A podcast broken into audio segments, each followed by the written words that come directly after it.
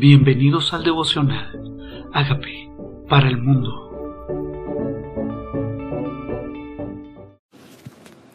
Génesis capítulo 30. Viendo Raquel que no daba hijos a Jacob, tuvo envidia de su hermana y decía a Jacob, dame hijos o si no me muero. Y Jacob se enojó contra Raquel y dijo, ¿soy yo acaso Dios que te impidió el fruto de tu vientre? Y a veces nosotros estamos poniendo nuestra mirada en el lugar equivocado, cosas que solamente Dios podía hacerlas y tal vez nuestro corazón está esperanzada en personas que no pueden proveer lo que esperamos. Es Dios el único que puede abrir puertas, cerrar puertas, hacer concebir, dar a luz. Y por eso Jacob se enoja, no soy Dios. Y ella dijo, aquí mi sierva Bilja, llégate a ella y daré a luz, dará luz sobre mis rodillas, y yo también tendré hijos de ella. Así le dio a Bilha su sierva por mujer y Jacob se llegó a ella. Pareciera repetido, parece que Abraham había hecho lo mismo, Sara había hecho lo mismo con Abraham y Abraham había tenido un hijo de Agar, la sierva. Pareciera una tradición que se convirtió en normal para las mujeres estériles que sus esclavas tenían hijos por ellas. Así le dio Bilha su sierva por mujer y Jacob se llegó a ella. Y concibió Bilha y dio a luz hijo a Jacob. Y dijo entonces Raquel, me juzgó Dios y también oyó mi voz y me dio hijo. Por tanto llamó su nombre Dan. Y concibió este nombre Dan significa el juzgó. Los nombres se los daban a propósito de situaciones. Los nombres siempre tenían una razón de ser. Y por eso aquí le dice el juzgó. Con mi hermana he vencido y llamó su nombre Neftalí. Dice, concibió Bilha otra vez un segundo hijo y le puso nombre Ben Neftal, que esto es Neftalí, el que ha vencido. Dios, ella estaba tal vez compitiendo con su hermana y por eso Dios juzga, Dios vence, Dios vence, vence a mi hermana. Era un asunto de rivalidad. ¿Cuáles son tus motivaciones cuando le pides algo a Dios? ¿Cuáles son tus propósitos? Dice, viendo pues Lea que había dejado de dar a luz tomó a Silpa su sierva y la dio a Jacob por mujer, y Silpa la sierva le dio a luz un hijo a Jacob, y dijo Lea, vino la aventura y llamó su nombre Gad. Gad significa fortuna. Luego Silpa, la sierva de Lea, dio a luz otro hijo a Jacob, y le dijo, Lea, para dicha mía, porque las mujeres me dirán dichosa, y llamó su nombre Aser, esto es feliz. Fue Rubén en tiempo de la siega de los trigos, y llamó, llegó halló mandragoras en el campo y las trajo a Lea su madre y dijo Raquel a Lea, te ruego que me des de las mandragoras de tu hijo. Y ella respondió, es poco que hayas tomado mi marido, sino que también te has de llevar mis, las mandragoras de mi hijo. Y dijo Raquel, pues dormirá contigo esta noche por las mandragoras de tu hijo. Detengámonos un momento. Aquí hasta ahora simplemente Raquel no ha tenido hijos directamente, sino a través de sus siervas. Y ahora Raquel está haciendo algo parecido a lo que hicieron Jacob y Esaú cuando el otro pidió la primogenitura en cambio del plato de lentejas. Ahora es a través de unas mandragoras, te entrego mi hijo, es un trato. te, perdón, te entrego mi esposo esta noche y tú me das las mandragoras. Esto no parecía de Dios, esto no parecía sabio, esto parecía una competencia entre mujeres rivales que a la vez eran hermanas. Pero Dios hacía que tuviera a luz Lea y sus criadas. Y estaba Dios cumpliendo la promesa que le había dado a Jacob, que iba a ser padre de multitudes. Estaba teniendo más hijos. Pues cuando Jacob volvía del campo en la tarde, salió Lea a él y le dijo, Llégate a mí, porque a la verdad te he alquilado por las mandragoras de mi hijo. Y durmió con ella aquella noche. Y oyó Dios a Lea y concibió dio a luz el quinto hijo a Jacob. Y dijo Lea, Dios me ha dado mi recompensa. O sea que le puso su nombre Sacar. Dice, por cuanto di mi sierva a mi marido, por eso llamó su nombre Isaacar. Pues concibió Lea otra vez y dio a luz sexto hijo a Jacob. Y dijo Lea, Dios me ha dado una buena dote, ahora morará, morará conmigo, morará conmigo mi marido, porque le he dado a luz seis hijos y llamó su nombre Saulón. Ahora parece que los hijos eran una motivación para ellas para que sus, su esposo se viviera con ella. Aparentemente vivía con Raquel. Y por eso dice, me has quitado a mi esposo. Y sabemos que no Jacob había sido recibido dos mujeres porque él quería, sino porque ese era el precio con el que le había pagado su suegro Labán. Él amaba a Raquel y no a Lea, pero Lea terminó siendo su esposa y por eso Lea terminaba dándole hijos a Jacob. Jacob tenía ahora dos esposas y las criadas de ellos también tenían hijos de Jacob. Ahora, ¿qué dice Lea? Ahora tendré esposo, ahora vivirá conmigo. ¿Cuáles son las motivaciones a veces? ¿Se han dado cuenta de mujeres que tienen hijos simplemente para retener su esposo? ¿Creen que esta es la manera adecuada? ¿No sería mejor tener una relación eficaz con el esposo antes de estar pensando en que esa es la manera para mantenerlo cerca? Porque hay una diferencia entre la relación entre los esposos y la relación con los hijos. Nuestra relación con nuestro esposo debe trabajarse, debe mantenerse, debe mantenerse en unidad, se debe luchar por mantener el amor. Pero no son los hijos. Aquí dice, ahora vivirá conmigo mi esposo, porque le he dado a luz seis hijos y llamó su nombre Saulón. Después dio a luz una hija y llamó su nombre Dina. Y se acordó Dios de Raquel y la oyó Dios y concedió hijos. Pareciera que Raquel hasta ahora solamente le había dado la empleada, su esclava. Pero Dios se acuerda de ella, escuchó a Raquel. Parece que Raquel entendió que no era haciendo las cosas a su manera ni era pidiéndole a su esposo, que la manera correcta era pedirle a Dios. Y cuando nosotros dejamos de poner la mirada en las personas, hacer las cosas a nuestra manera y ponemos nuestra mirada en el lugar correcto que Dios, Dios escucha. Y dice, y Dios escuchó a Raquel.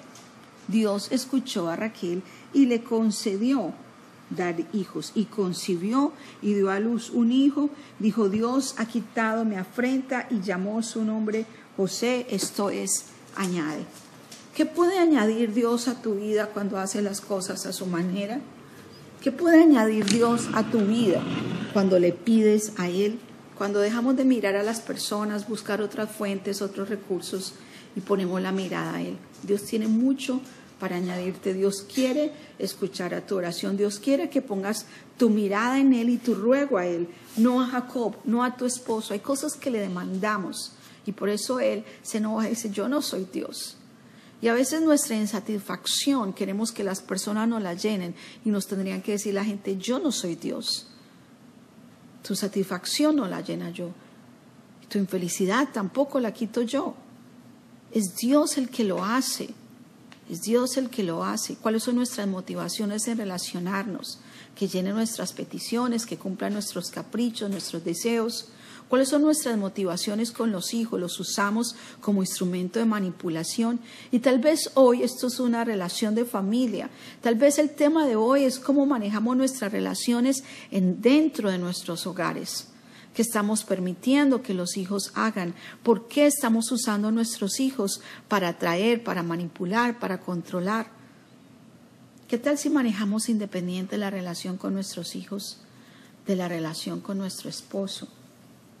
No podemos ni sembrarles a ellos, ni usarlos a ellos, ni usarlos para instrumento de manipulación.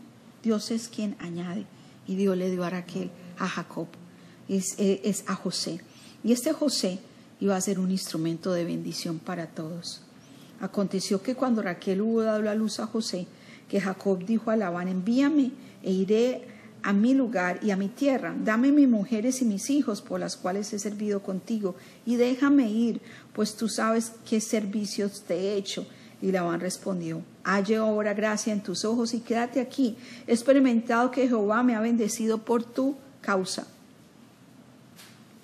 Por tu causa Dios puede estar bendiciendo a muchas personas. Tú eres un Jacob, un bendecido, un hijo de bendición para cumplir los planes y los propósitos de Dios. Y si las personas entienden quién eres tú en la vida de ellos, tú eres para bendecir. Pero aquí estaba Jacob usando a, Jacob para bendecirse él, para prosperar él, para beneficiarse él, usando a Jacob. Entonces él le dijo, señálame tu salario y yo lo daré. Y él respondió, tú sabes cómo te he servido y cómo te he estado guardando el ganado, como te he servido con el ganado. Porque poco tenías antes de mi venida y ha crecido en gran número, y Jehová te ha bendecido en mi llegada. ¿Podrías decirle tú a la gente, Dios te va a bendecir? Es la bendición de Dios a través de mi vida, sobre tu vida. Por llegar yo a este lugar hay bendición. Cuando tú llegas a un lugar es para bendecir, tú llegas a un lugar para tomar, tú llegas a un lugar para simplemente para que te den un salario, o tú llegas a un lugar pensando en este trabajo voy a bendecir a los demás. Vengo para bendecir el lugar donde moro. Vengo a este lugar para hacer bendición. Dice, Dios te ha bendecido. Dios te ha bendecido están mejores las personas a causa de ti. La vida de los demás es mejor a causa de tu llegada a sus vidas, porque para eso nos puso Dios, para que las vidas de los demás sean mejores a causa de nosotros. Dice, dice, él le dijo, ¿qué te daré? Respondió Jacob, no me des nada. Si hicieres por mí esto, volveré a apacentar tus ovejas. Yo pasaré hoy por todo tu rebaño, poniendo aparte las ovejas manchadas y salpicadas de color y todas las ovejas de color oscuro, las manchadas y salpicadas de color entre las cabras, y esto será mi salario. Así responderá por mí la honradez mañana, cuando vengas a reconocer mi salario, toda la que fuere pintada, no fuere pintada ni manchada, las cabras en las cabras y de color oscuro entre mis ovejas se me ha de tener como hurto. Dios entonces dijo entonces Labán, mira sea como tú dices. Y Labán apartó aquel día los machos cabríos manchados y rayados y todas las cabras manchadas y salpicadas de color y toda aquella que tenía entre sí algo de blanco y todas las de color oscuro entre las ovejas y las puso en mano de sus hijos. Y puso tres días de camino entre sí Jacob y Jacob apacentaba las otras ovejas de Labán.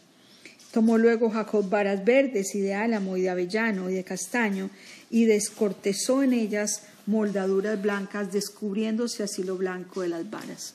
Aquí quiero contarles una estrategia. Jacob cuando las ovejas venían a los sobrevaderos, donde las ovejas venían a apacentarse y venían a aparearse, veían las varas que él había diseñado donde le hacía hoyo a las varas y se descubrían las partes blancas.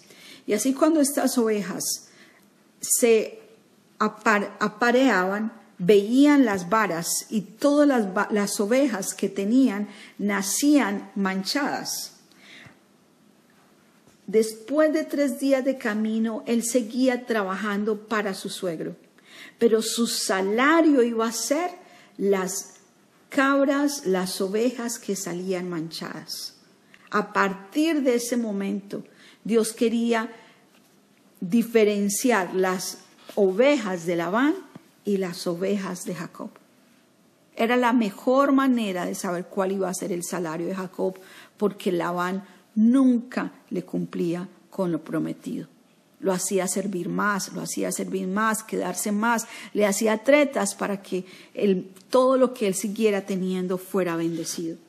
entonces aquí Jacob sabiamente comenzó a hacer. ¿Qué hizo Jacob?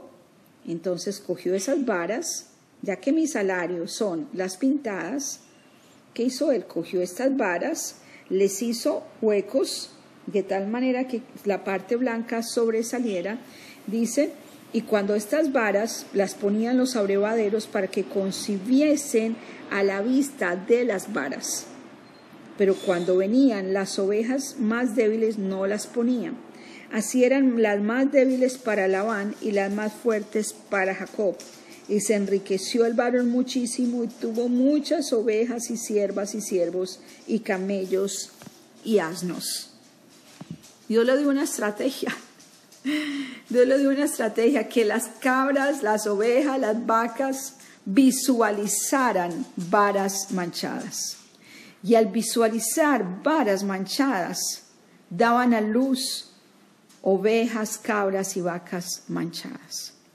Aquí hay una estrategia dada por Dios. Esa estrategia de visualización que encontramos en este pasaje, lo que él veía se multiplicaba. Lo que ponían en ellos sus ojos, así criaban. Y tal vez nosotros no hemos entendido, pero desde el comienzo Dios le habla a Abraham poniéndolo a visualizar su descendencia, a visualizarlo como las arenas que están a la orilla del mar, a visualizar como las estrellas que están en los cielos. Y en esa visión, así como ves, dice, así será tu descendencia. Pues aquí Jacob utiliza una sabiduría que solo podría venir de Dios, de poner a parear las vacas, las cabras y las ovejas enfrente de varas que tenían quitadas espacios para que se vieran como si fueran varas blancas y negras. Y así se multiplicaban. Así se multiplicaban. ¿Qué visión te ha dado Dios? ¿Cuál es tu estrategia? Dios no solamente da el propósito, no solamente te cuenta lo que te va a entregar, sino que te da la estrategia para lograrlo. ¿Cuál es la estrategia que viene de parte de Dios a tu vida para que tú multipliques? Es personal, es particular, es dada por Dios. ¿Cuál es esa bendición que viene de arriba, que no tiene que ver con los acuerdos de los hombres, con las tratas de los hombres? Porque los hombres se engañan porque los hombres a veces no son leales con nosotros, los hombres a veces prometen y no cumplen, los hombres a veces usan lo que nosotros tenemos y poseemos, como el talento y el don natural que tenía Jacob para ser ganadero. Y otros se aprovecharon de él. Pero aquí está Jacob recibiendo lo que Dios le había prometido. Y Dios le dio no solamente la visión, sino que también le dio la estrategia para que así fuera. ¿Qué te ha entregado Dios? ¿Qué te ha puesto Dios a hacer? ¿Dónde ha sido bendición? Cuando buscas un trabajo, ¿buscas beneficiarte o buscas bendecir? Cuando llegas a un lugar, la gente nota que la bendición de Dios está sobre ti y por eso ese negocio es mejor a causa de ti, esa casa es mejor a causa de ti. ¿Dónde vas? ¿Qué tal si le decimos, Señor? Realmente tú veo que tú estás interesado en cada área de mi vida, incluso en mi área financiera, incluso en mi economía, incluso en mis bienes, incluso en mi deseo de prosperar. Te pido que me des sabiduría para hacer tu voluntad y me bendigas en esto que tú me has encomendado y es ser prosperado para tu gloria. Acompáñame en este proceso de hacer las cosas para ti. Que no se me olvide que el que hace dar a luz eres tú, el que hace nacer eres tú y que toda buena dádiva desciende de lo alto. Dile, Señor Jesucristo, yo te necesito. Reconozco que tú moriste por mis pecados. Yo te invito a que entres a mi vida como Señor y Salvador y hagas de mí la persona sana y libre que tú quieres que yo sea. Gracias por entrar a mi vida. Amén.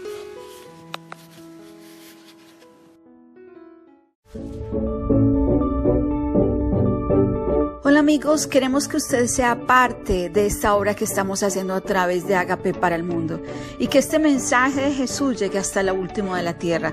Si quieres donar en nuestra página web puedes hacerlo en agapeparalmundo.org o también a través de Cele en agapeoficial.gmail.com. Dios bendiga tu generosidad.